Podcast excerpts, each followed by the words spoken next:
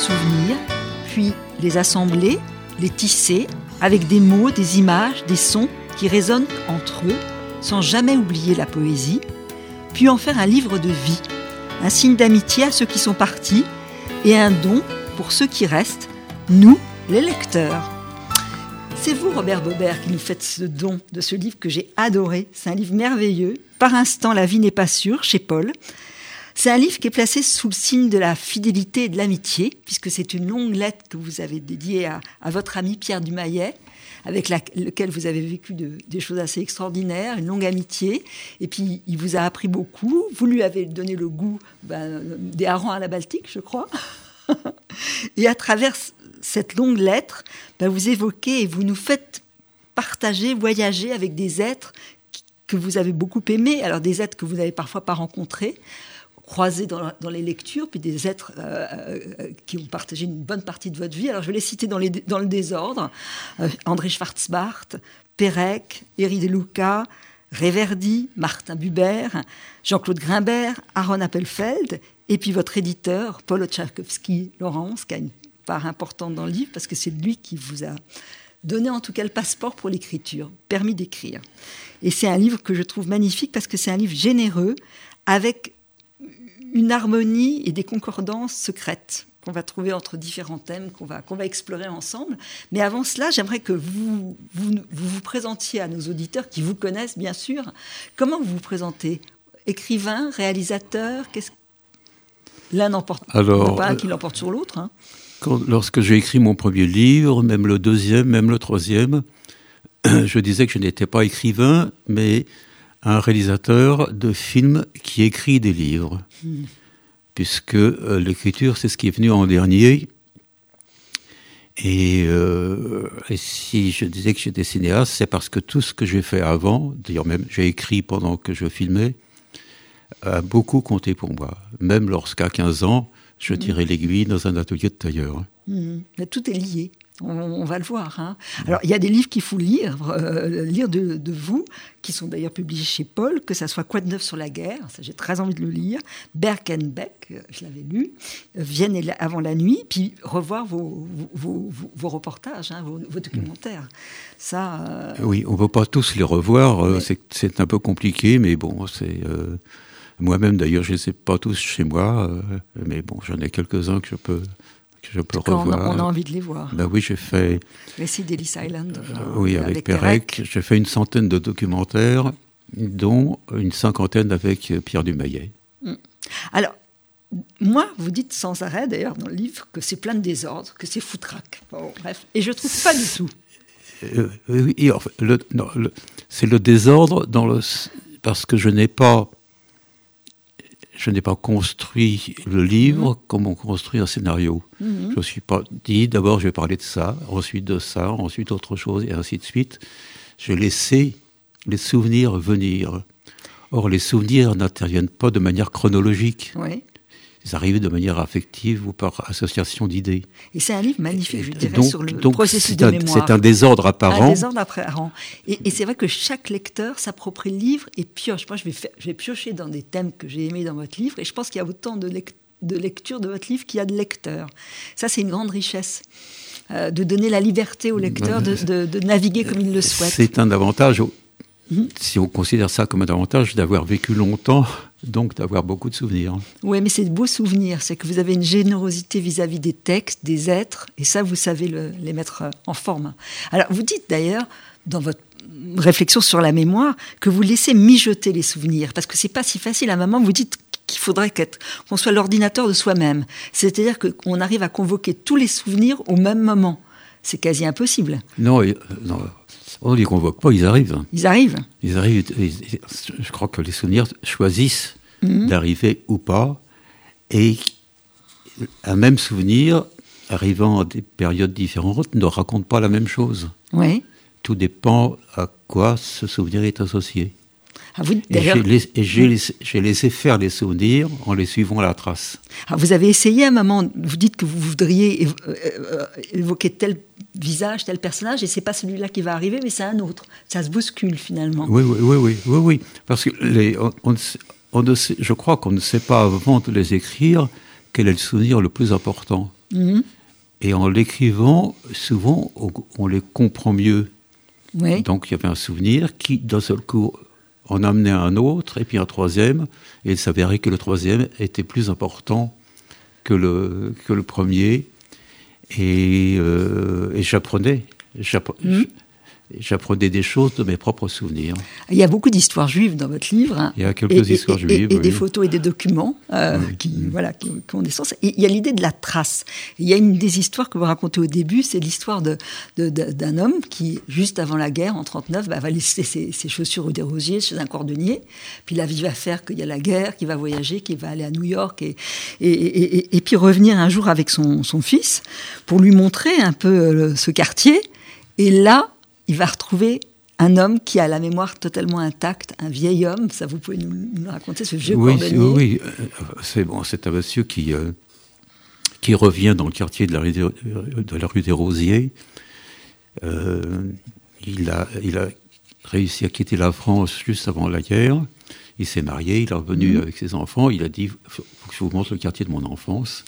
Et il voit un cordonnier chez qui il a donné une paire de chaussures à réparer juste avant guerre Ouais. et lui dit Je vous ai donné une paire de chaussu- chaussures à réparer, noir et beige, vous vous souvenez Il y a 30 ans. Et le, cor- le vieux cordonnier qui est là, qui a en plus un numéro marqué sur le sur l'avant-bras, ne, ne dit pas un mot, va dans son arrière-boutique, revient avec les chaussures, il lui dit Pour mardi prochain, ça ira C'est magnifique. C'est toutes les traces laissées, comme l'absence de traces. C'est le W de, de- le E de Pérec, euh, une absence qui, dit quelque chose aussi. C'est ça que vous traquez. Mais le- le- sauf que le, le E de Pérec qu'il a choisi, lui, Oui, de- puisque c'est la lettre la plus importante dans l'écriture, Mhm. il a décidé de s'en passer. Enfin, il a décidé de s'en passer. C'est euh, c'est ce qu'il y a de plus précieux dans la langue et dans sa vie qui lui a été enlevé. Oui, le- le- un peuple décimé. C'est très beau. Alors, je vais euh, faire mon, ma- mon va- vagabondage dans, dans votre livre. hein. On, on voit ensemble. Je voudrais qu'on parle à la fois de, de la lecture et de l'écriture. Hein. les deux sont liés. Alors, vous, vous, vous dites, vous racontez que la lecture, vous y êtes venu tard, euh, tout en, en- en- en lisant quand vous étiez alors, dans cet atelier euh, qui est extraordinaire de Monsieur Grishpan, où vous, étiez, vous étiez tailleur, vous appreniez le métier de tailleur, et vous aviez commencé, il y a des livres que René Fallet, par exemple, c'est un livre que vous, que vous aimiez, vous aviez une quinzaine d'années à ce moment-là. Non, à 15 ans, je ne lisais pas. Ah, d'accord. Alors, non, vous je- l'avez lu quand, alors, ce, ce livre de, Alors, de Fallet alors, j'ai commencé ma, ma première lecture, je crois je devais avoir. Enfin, je considérais que lorsqu'on était un travailleur manuel, on n'avait pas besoin de lire des romans, des essais, etc., que c'était fait pour ceux qui poursuivaient leur- leurs études. Et euh, je dis, je dis euh, parce que c'est vrai que la première fois de ma vie où j'ai mis les pieds dans un lycée, c'est en tant que parent d'élève. Euh, Donc, tardivement, euh, au, au moment où on ne vient plus pour, pour apprendre. Et, euh, et puis un jour, je suis tombé sur un livre, je ne sais pas, je devais avoir 18 ans ou 19 ans. euh, et j'avais l'impression de me rencontrer parce que ce livre racontait des choses que j'avais vécues. Et c'est comme ça que petit à petit, je suis rentré Oui. dans, dans la lecture, mais pas dans la. C'est uniquement des choses contemporaines. C'est lorsque j'avais le sentiment de me rencontrer dans une lecture. euh, Mhm. Euh, voilà, quand je parle de La rage de vivre de Mézereau, qui était un musicien, donc parce qu'il était musicien, qui, qui est autodidacte également, que je suis rentré dans son écriture. Voilà. Alors, avec... Et, et c'est en voyant un jour au cinéma euh, euh, Le plaisir de Max Ophuls, tiré de trois nouvelles de Maupassant, que je me suis dit que voilà, il y a autre chose avant. Ah, c'est magnifique quand vous parlez de ce. Vous adorez Max Fulz et vous relisez euh, euh, la, la- la- la nouvelle de la, Maison Tellier et vous dites finalement que ça y est à une virgule près dans le film de Max Fulz. Oui, oui, oui, absolument. Vous, Oui, vous oui. décryptez le film, c'est passionnant, et vous dites que tout y est. Oui, oui, Euh, c'est- euh, bon, Ça, c'est la concordance Ah, des arts, de, Bah, de Max votre regard. est, un, un réalisateur génial, était, était un réalisateur génial. Et je suis retourné voir le film. J'ai trouvé ça tellement beau. Et, et, je, et je suis retourné voir le film avec le texte. J'ai- J'ai écouté, parce qu'au cinéma, il faut aussi écouter. Oui. Euh, et c'était ça à la virgule près. Alors, vous parlez très très bien de toute votre amitié, de votre compagnonnage avec René Dumayet, qui vous a éveillé au texte à la lecture, en tout cas à apprendre à aiguiser son, regard et à, scruter. Et vous, vous dites que finalement, ça c'est vrai que c'est, il vous a appris à souligner un texte, parce que oui, oui. au début, il le savait, il y avait des textes que vous n'aviez pas lus. Ah bah, oui, oui, oui, il, il, le savait, mais il a toujours fait comme si j'avais lu. Ouais. Et comme moi, je ne sais filmer un auteur euh, euh, que si je sais ce qu'il a fait, donc je me suis mis à lire. Mhm. Et du Et m'a fait totalement confiance. J'avais certainement une manière de filmer différente des autres. Mhm. Et euh, voilà, c'est comme ça que j'ai lu successivement tous les auteurs dont on a parlé. Et il a toujours considéré que la lecture, puisqu'il s'adressait aux téléspectateurs, mhm. que la lecture c'était plus important que l'écriture. Et c'est beau ce que vous racontez, parce que cette idée de faire lire le même texte à 5-6 personnes très différentes. Alors, oui, vous racontez l'histoire de, la, la, de Zola, qui a été lue par un couvreur, il a vu qu'il y avait un petit problème. Et c'est un peu comme une, recherche talmudique, il y a autant de lectures, d'interprétations de, qui vont se mêler. Oui, oui, parce qu'il n'y a pas qu'une seule lecture. Euh, d'ailleurs, il le dit, il y a au moins une centaine de manières de, lire, euh, de lire un livre. Et chacun... Euh, en lisant un livre, découvre quelque chose de lui-même, de lui-même à travers ses, lectures. Mm. Et euh, on apprend à se connaître mm. en lisant les livres que d'autres ont écrits. Alors aussi, le regard, là il y a l'exemple du, du, tableau de Cézanne, les joueurs de cartes, où il y a cette espèce de côté mystérieux. Il y a un des joueurs le plus âgé qui a des cartes blanches. Oui. Pourquoi Alors, il y a plusieurs interprétations. Euh, on ne le saura jamais. On ne saura jamais. Il y en a une, moi, qui me tente quand même. Mais, c'est bien parce que le. Il fallait le voir, ça. Je, trouve, je trouve que la recherche d'un mystère, c'est plus intéressant mhm. lorsqu'on a découvert pourquoi c'est plus un mhm. mystère. Mhm, il faut passer à autre chose. Mais dans votre livre, il y a beaucoup de signes et de tant que le mystère est là, c'est formidable. Ouais, il y a beaucoup de signes à décrypter et de mystères hein, dans, dans votre livre. Et, et vous parlez aussi très très bien de la façon dont vous êtes arrivé à l'écriture, c'est que vous n'y croyez pas. Il y a une succession de hasards. Il y aura la mort de Pérec, et puis vous allez croiser Paul Tchaikovsky-Lawrence, qui va être un, très bon ami. D'ailleurs, il y a Jean-Paul Hirsch qui, nous écoute et qui, voilà, qui connaît bien votre amitié. Et vous lui donnez huit, pages en, vous disant bah, j'en écrirai jamais plus que huit. Et lui, il sait. Oui, oui, oui, il a compris. Mais d'ailleurs, il a fallu enfin, par hasard, enfin, euh, Dumayet disait le hasard, il faut savoir le convoquer. C'est vrai.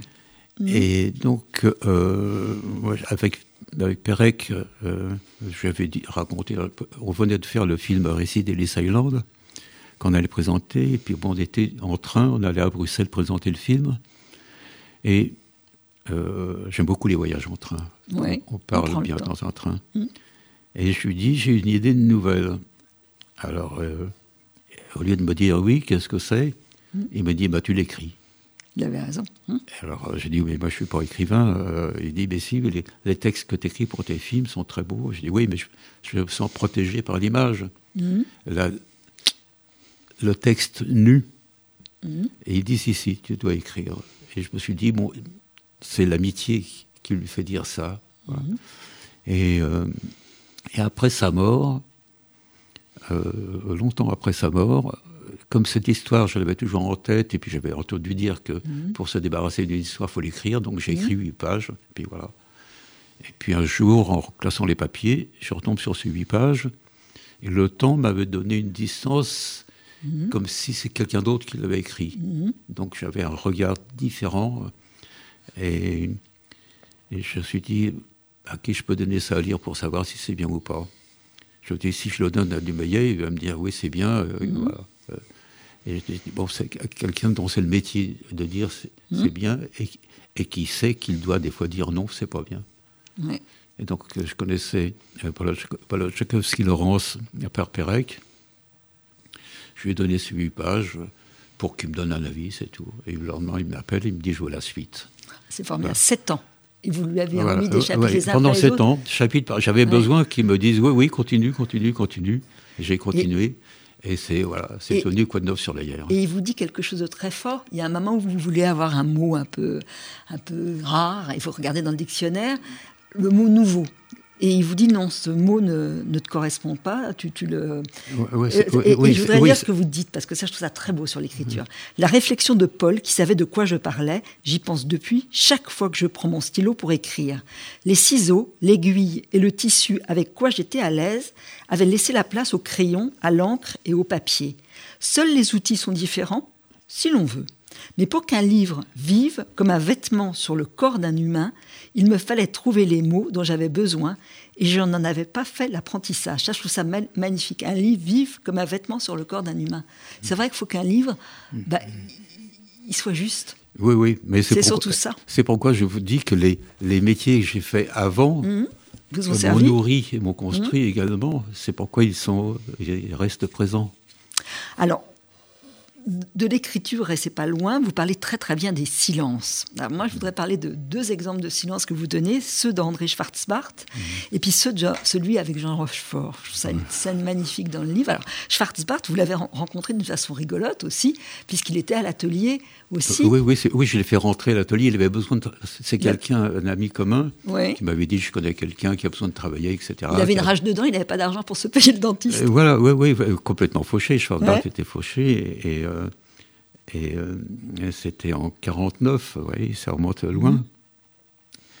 Et, euh, et donc je dis à mon patron, un petit atelier, on était cinq en tout, euh, que j'ai voilà, un ami. C'était place de- Maubert, hein, c'était dans la Euh, rue. oui. euh, Et je lui dis à un ami qui a besoin de travailler. euh, et, euh, et mon patron me dit Qu'est-ce qu'il sait faire? Et moi, bêtement, euh, je lui dis Il a son bac. Parce que pour moi, c'était tellement extraordinaire d'avoir son bac Ouais. et d'être tailleur que je crois que c'était un plus. Et à la tête qu'a fait mon patron, j'ai compris que c'était pas le bon argument. et il me dit, et après, il me dit, à part ça, et je lui dis, ses parents ont été déportés. Il m'a pas laissé continuer. Tu lui dis de venir. Voilà. Ça aussi, on l'apprend dans un atelier. Et là, vous, vous racontez ces silences. Vous dites que, d'ailleurs, c'est Dumeillet qui dit que ces silences de- de- d'André Schwarzer sont impressionnants. Et vous avez cette formule comme s'il permettait aux mots de ne pas s'égarer, d'y trouver un abri. C'est beau, ça. Et, et il a, et cette phrase que j'aimerais citer aussi, qu'il a, a dite à une émission de, de Pierre Dumaillet Mon livre est un petit caillou blanc que j'ai posé sur une tombe. On me demande de faire des discours sur cette tombe. Je ne le puis. Oui. C'est très juste. Oui, oui, parce que comme il avait eu euh, euh, énormément de succès, puisque le livre euh, Le, Dernier, Dernier des, des Justes Mm. a eu le prix Goncourt en 59, on lui demandait de- énormément de choses, etc. Et lui, voilà, il avait écrit un livre. Et, et en fait, c'est un livre fonda- fondateur. euh, Un grand, grand livre. hein, Ouais. On a ressorti d'ailleurs en poche. Alors, avec Rochefort, c'est une autre histoire. C'est assez drôle. Vous êtes à- lors d'un tournage, vous êtes à Menton, puis vous allez partir avec votre sandwich. euh, Oui, euh, oui, non, de- parce des- que bon, on était mettre- devenu. euh, ouais, J'étais assistant sur un film, un film moyen, euh, bon. Et puis, euh, et puis, euh, bon, euh, on passait toute la journée avec l'équipe, puis on avait besoin de, de, de, de se retrouver seul. euh, voilà. Alors on s'est assis euh, sur la plage, on s'est acheté, Mhm. acheté un sandwich, euh, une boisson, un fruit. euh, et on était là, c'était le soir, il, fait- Ouais. il faisait très doux. Et euh, un silence qui a duré je ne sais pas combien de temps. Et brusquement, Rochefort se retourne vers moi, il me dit Quoi? Comme le, si, si le Comme silence avait si parlé. le silence avait été plein de quelque chose. C'est Et beau, C'était hein. formidable. Ah oui, c'est très beau ça. Et, euh, Et, et- et vous citez d'ailleurs, parce qu'il y a beaucoup de rabbins que vous citez dans le livre, Ouais. et donc un- le, le rabbi Mendel de Vorki, euh, qui parle du, du silence comme d'un principe actif. oui. Euh, et, Buber qui raconte aussi la, ren- la rencontre de, de- de- de- du rabbi Mandel avec un autre rabbin qui restent tous les deux silencieux, comme s'ils avaient tout compris l'un de l'autre. oui, oui, voilà. Oui, on est là ensemble, Mhm. on s'entend bien, on n'a pas grand-chose à se dire en plus. C'est vrai que les Je dis en plus Ah, parce ouais. que dans le silence, il s'est dit beaucoup de choses. Et c'est les silences qu'on n'ose plus filmer aujourd'hui. Oui, oui, Je oui. pense que c'est une époque où il faut du bruit. Et, et Dumaillet, il y avait des, donc des silences dans ses émissions. Il, dit, il disait toujours J'aime bien quand euh, un auteur se comporte devant la caméra comme devant une page blanche. C'est beau. Mm. Alors, Autre thème qui m'a beaucoup frappé dans votre livre, c'est toute votre variation sur les oiseaux. Euh, il y a beaucoup d'oiseaux qui sont alors symboles de vie et symboles de mort. Alors j'aimerais que vous nous racontiez cette, histoire, bah, votre histoire, votre histoire sur les serins, euh, qui est votre histoire de votre enfance. Oui, il y a plein d'histoires sur les oiseaux. Hein. Je me suis rendu compte. je me suis, je me suis rendu compte que, que j'ai fait presque une, une sorte d'auto-analyse. Mhm. C'est que, à chaque fois que je voyais le, le, le mot oiseau euh, dans mhm. un livre ou quelque chose qui se passe avec les oiseaux, je soulignais comme ça, euh, bon, comme j'ai pris l'habitude de mhm. souligner. Et dans tout ce que j'écrivais, à chaque fois, il y avait une histoire avec des oiseaux. Ouais. Vous en citez beaucoup, hein. il y a beaucoup d'exemples dans le livre, c'est très belle. Euh, oui, on ne va pas les lire maintenant. non, mais, on va lire quelques-unes. Mais, ils sont toujours présents. Et en mhm. écrivant ça, je me suis dit comment ça se fait? Et en remontant dans le temps, je me suis souvenu que lorsqu'on était caché après la rafle du Veldiv, on était caché dans une pièce qui n'avait pas été déclarée à la préfecture. Et on avait deux, deux serins dans une cage dans la boutique de mon père. Et au bout de, trois jours, euh, les choses étaient calmes, on est descendu dans la boutique et les deux oiseaux étaient morts. Et vous dites que c'est vos premiers morts Et c'était, ça, a été mes premiers morts, voilà. Et les deux oiseaux, je, je les vois encore, étaient couchés l'un à côté de l'autre. Ils étaient morts ensemble. C'est beau. C'est très beau, ça. Il y a une phrase, alors c'est pas les oiseaux, mais c'est le ciel et c'est l'envol, euh, Fugue de la mort de Paul Celan, que vous citez aussi, que je trouve tellement belle. Nous creusons dans le ciel une tombe où on n'est pas serré. Et c'est tout ça, vos histoires d'oiseaux. Il faut lire votre livre, mais euh, il y, a cette femme qui, a un oiseau qu'elle adore, qui, va, qui, va ah partir et qui passe sa vie à l'attendre. Ouais, bah oui, oui, oui, oui. Oui, parce que l'oiseau est, parti, elle, elle, ne sait pas les laisser pour compte. ouais. Ça, c'est aussi, c'est partout. L'ornithologue que vous adorez, vous cherchez l'ouvrage. c'est vrai que c'est quelque chose qui vous hante parce que c'est la vie et la mort liées. Oui, oui, bah oui, c'est. Mais c'est et si je le repère dans le livre, c'est précisément à cause de cette histoire de Sorin qui, m'avait marqué quand j'avais, j'avais 10 euh, ans et demi. Ouais, c'est très très beau. Alors, autre sujet qui est pas loin finalement, parce que c'est la langue, c'est une langue disparue, et c'est la langue des disparus d'une certaine façon, le yiddish. Comment ça vous a accompagné? Alors, c'est des gens que vous aimez, vous. Quand vous rencontrez Aaron Appelfeld, vous dites que tous les deux, vous avez un yiddish brisé. Ça veut dire quoi? euh, Oui, oui. Enfin, le, yiddish, je l'ai appris en écoutant mes parents, mhm. mais euh, bon, c'était. Euh, on avait juste un petit logement, donc je jouais mhm. dans la rue. Le français l'a emporté sur le yiddish. Et euh, donc, je ne le parlais pas, j'avais pas besoin de le parler, enfin, sauf pour quelques mots. Et par contre, je le comprenais très bien. Oui. Euh, et, j'ai grandi avec ça. Dans les ateliers mhm. aussi, il y avait des gens qui parlaient niche. Voilà, donc ça, ça, ça s'est maintenu. Et puis un jour, à euh, une soirée, euh, j'étais avec Aaron Appelfeld. Et il me dit en yiddish, si je comprends le yiddish, si je parle le yiddish, je lui dis oui. Mais en yiddish, je lui dis, ça prend un yiddish, un yiddish brisé. Et il me dit, oui, mais nous sommes des juifs brisés. Voilà, tout était dit encore. Alors, autre amitié, et le yiddish en fait partie, Eri de Luca, en tout cas l'amour de la langue. Vous dites qu'Eri de Luca, donc euh, napolitain, enfin parle italien, parle d'autres langues, et il a appris le yiddish. Oui, oui, oui, il a... Alors, euh, bon, moi je l'aimais beaucoup comme écrivain, je faisais un film sur lui, et c'est là que j'ai appris qu'il parlait le yiddish. D'ailleurs, dans le film, il chante une chanson en yiddish, que mhm. je chante un peu avec lui. Et euh, je lui ai demandé pourquoi et comment il, l'a appris. Et comme c'est un très grand spécialiste de, de, la Bible, il, lit l'hébreu ancien. Euh, voilà. Il avait donc été invité à, à, à Varsovie à une commémoration mhm. De la révolte du ghetto de, Varsovie. Et il y avait des gens qui parlaient yiddish. Mhm. il comprenait quelques mots, puisqu'il connaissait mhm. l'allemand. Il a demandé ce que c'était. On lui a expliqué. Et il a dit c'est tous ces millions de gens qui sont morts, on ne peut pas les faire revivre. Et je ne peux pas corriger le passé. Il ne se mhm. corrige pas. Mais je peux apprendre cette langue, je peux prolonger quelque chose de ce, que tous ces gens qui sont morts ont été en apprenant leur langue. Il a appris l'idée. C'est beau. Prolonger la mémoire de cette façon-là. Voilà, oui. C'est très beau. Alors, quand on, il y a des pages qui sont bouleversantes sur, sur le, la cailles, votre amitié avec euh, Henri Beck, qui était votre ami d'enfance. Et c'est vrai que vous quand vous arrivez sur cette place, Paul Verlaine, c'est un quartier que j'adore, qui est tellement joli, vous vous souvenez euh, de, de, la chanson d'automne, mais, mais, mais traduite en yiddish. Traduite en yiddish. Oui. Ben oui.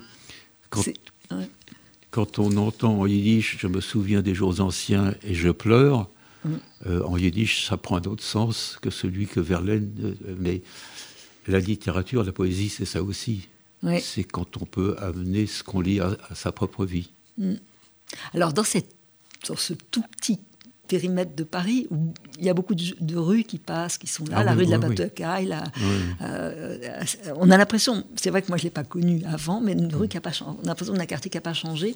Et vous amenez votre petit-fils, Joachim, euh, pour qu'il voit où était la, la, boutique de, Oui, il avait envie de. Comme souvent les enfants ont envie de savoir comment c'était, euh, mhm. ils disent aux parents, aux grands-parents, comment c'était quand c'était petit. Et je lui avais dit, tu veux venir euh, voir là où j'habitais quand j'étais petit? Il me dit oui. Et on a passé l'après-midi, enfin presque euh, plus que ça, une journée ensemble euh, là-bas. Ça a été plus bouleversant pour moi que pour lui. Oui, mais ça a dû être un, moment très très fort. je voudrais lire un, passage. Il, s'en souvient et, je crois que bientôt, au lieu de lire le, passage, je ne veux, pas trop le, je ne veux pas trop le bousculer. Vous passez devant, devant, le numéro 7 où se trouvait l'épicerie Beck, celle des parents de, de, votre ami, votre copain de classe. Et là, vous écrivez Je suis souvent revenu dans cette rue pour laquelle j'ai gardé une véritable tendresse. Je savais que la petite épicerie n'avait plus rien de son apparence, mais jamais autant que dans le regard de Joachim m'écoutant avec tout le sérieux de ses dix ans, je n'avais à ce point ressenti l'absence d'Henri Beck. L'effet fut soudain, je revoyais avec une exactitude stupéfiante, presque suffocante, le visage d'un autre enfant. Devant moi, sur le bord du trottoir, il y avait un petit garçon, Joachim, sur le visage duquel venait de se superposer celui d'un autre, porteur d'une étoile jaune, qui avait presque le même âge. Les deux visages se superposaient pour ne faire qu'un, et j'avais la sensation très vive de revivre ce moment où Henri Beck, ce matin de juin 42, m'avait attendu pour, dans une étrange solitude à deux, nous mettre en route pour l'école.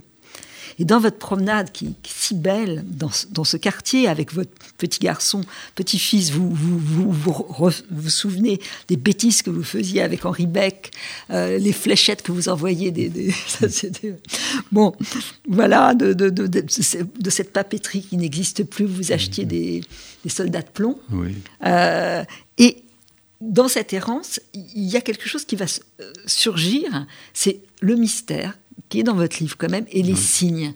C'est-à-dire que vous allez penser au café où vous étiez, euh, le 13 rue de la Butte aux Cailles, et il y a... Oui, le 30, et 13. le 30 et 13, et il y a ce poème de Reverdy, Tête perdue. Oui, c'est un mystère que je ne... Euh, oui, moi j'ai habité le 30 rue de la Butte aux Cailles. Oui. Euh, Berg le 7. Et entre les deux, il y avait un café chez Pernet mhm. qui était au 13. Et souvent, pour parler de, de, ça, euh, je, dans Berg-et-Beck, euh, je venais souvent dans ce café, d'où je voyais à la fois l'endroit où il y avait la boutique de Beck mhm. et la boutique de mes parents. Mhm. Et il y a un poème de Reverdy écrit en 1916 oui. écrit en 1916, où il parle Je suis là, j'attends, je t'attends, et tu n'es plus là, tu as connu ce monde et l'autre monde. Et, euh, il parle du numéro 30 et du numéro 13. C'est un mystère. C'est un mystère total. Euh, et je, ne comprendrai jamais euh, parce que ni Reverdy pouvait savoir ça, mhm. en 1916. Et euh, voilà. Qui attendait-il? Où attendait-il? C'est très, très étonnant. des destins qui se superposent d'une certaine façon. C'est un poème écrit comme s'il connaissait votre histoire. 1916, une histoire qui allait arriver longtemps après, puisque Beck était né euh, en 1931. Hmm. Alors, dans ce livre, il y a beaucoup de, reproductions de photos. Hein. vous êtes très sensible à la photo. Il y a ce photo Walker Evans. Il y a une photo que j'aime beaucoup. Ça se passe dans, le sud des États-Unis. Et, et, vous montrez comment il va se laisser photographier. Enfin, on voit son ombre sur la photo. Oui, son ombre portée sur la photo. Ouais. Parce qu'il a. Je vais essayer de la retrouver. Il a, il a beaucoup euh, d'empathie euh, pour, euh, pour cette famille. Puis il y a, la, fille, qui doit avoir 17-18 ans. Voilà. Elle est belle. Elle est, elle est là. Et il y a l'ombre portée du photographe. Il est présent dans sa photo. voilà ce qu'un photographe professionnel ne fait jamais, parce que quand il y a le soleil derrière, il y a forcément l'ombre portée, donc il change. Voilà. Or, Walker Evans, qui est un des plus grands photographes euh, au monde, enfin qui était, puisqu'il est, est, mhm. mort maintenant, euh, voilà, laisse son ombre. Son empreinte, d'une certaine façon. Pour dire, voilà, on est ensemble, tous les deux, sur cette photo. Tout comme vous montrez aussi une photo de Douaneau, où on voit des gens heureux. C'est vrai que c'est couple de, le, couple de cloche, le couple de clochard, oui, oui. oui, elle, était, elle est belle, cette photo aussi. c'est qu'on arrive à capter, c'est que vous, avez, vous arrivez à capter des choses. Alors, il y a un personnage qui est important, ou c'est un écrivain qui est important, c'est Yankelevitch. Vous l'avez jamais rencontré, vous le regrettez. et il écrit ce qui pourrait être la définition de, de, votre livre. Euh, les morts dépendent entièrement de notre fidélité. Voilà, oui, On les porte en nous, quoi. en les évoquant, on leur redonne vie. Oui, oui. Oui, oui. On m'a dit, il y a des gens, quelqu'un qui m'a dit très, très gentiment que j'avais ressuscité Pierre Dumayet. Mais je ne l'ai pas ressuscité puisque je, je, lui parle. Oui. Et avec tout ce qu'il a écrit, tout ce qu'il a fait, il me parle d'une certaine manière. Euh, donc, euh, il y a des gens qui m'ont écrit Vous avez fait de Pierre Dumayet qu'on ne connaissait pas un ami. C'est vrai, on, a cette proximité avec tous ceux. Cette, justement, je parlais de générosité au début du livre. Vous êtes généreux parce que vos amis deviennent nos amis. Là, même à la fin de la vie de, Pierre Dumayet, vous êtes avec lui à l'hôpital Saint-Louis.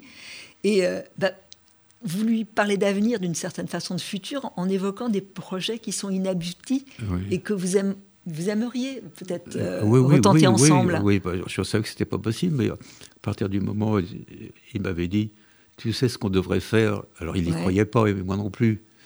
Euh, on, devrait faire une grande émission dans laquelle il y aurait toutes les émissions qui nous ont été refusées. C'est drôle.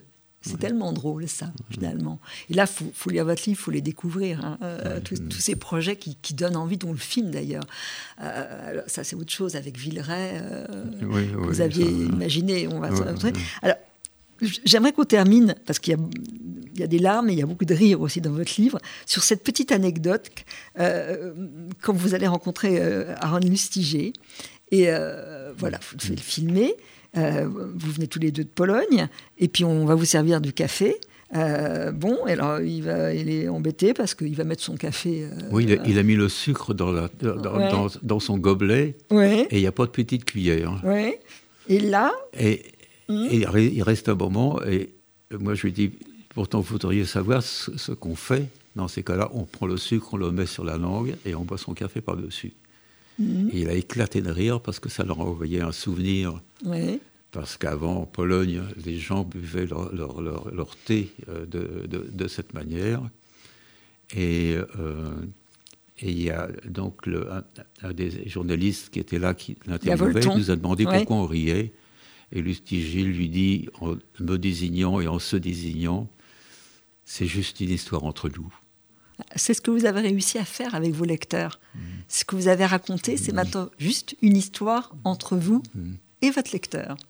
et ça, c'est prodigieux. Ça existe dans peu de livres. Ben, Robert Bobert, merci. C'est un très très beau texte. Par instant, la vie n'est pas sûre. En plus, un beau titre. il faut le lire. Il faut le lire parce qu'il est d'une richesse infinie. Donc, c'est publié chez votre ami Paul Tchavkovski, Laurence. Merci à Merci.